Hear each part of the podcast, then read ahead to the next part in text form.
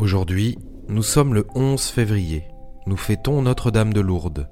Géo vous invite à la réflexion avec une citation du poète et peintre libanais Khalil Gibran. Ouvre l'œil et regarde, tu verras ton visage dans tous les visages. Tends l'oreille et écoute, tu entendras ta propre voix dans toutes les voix.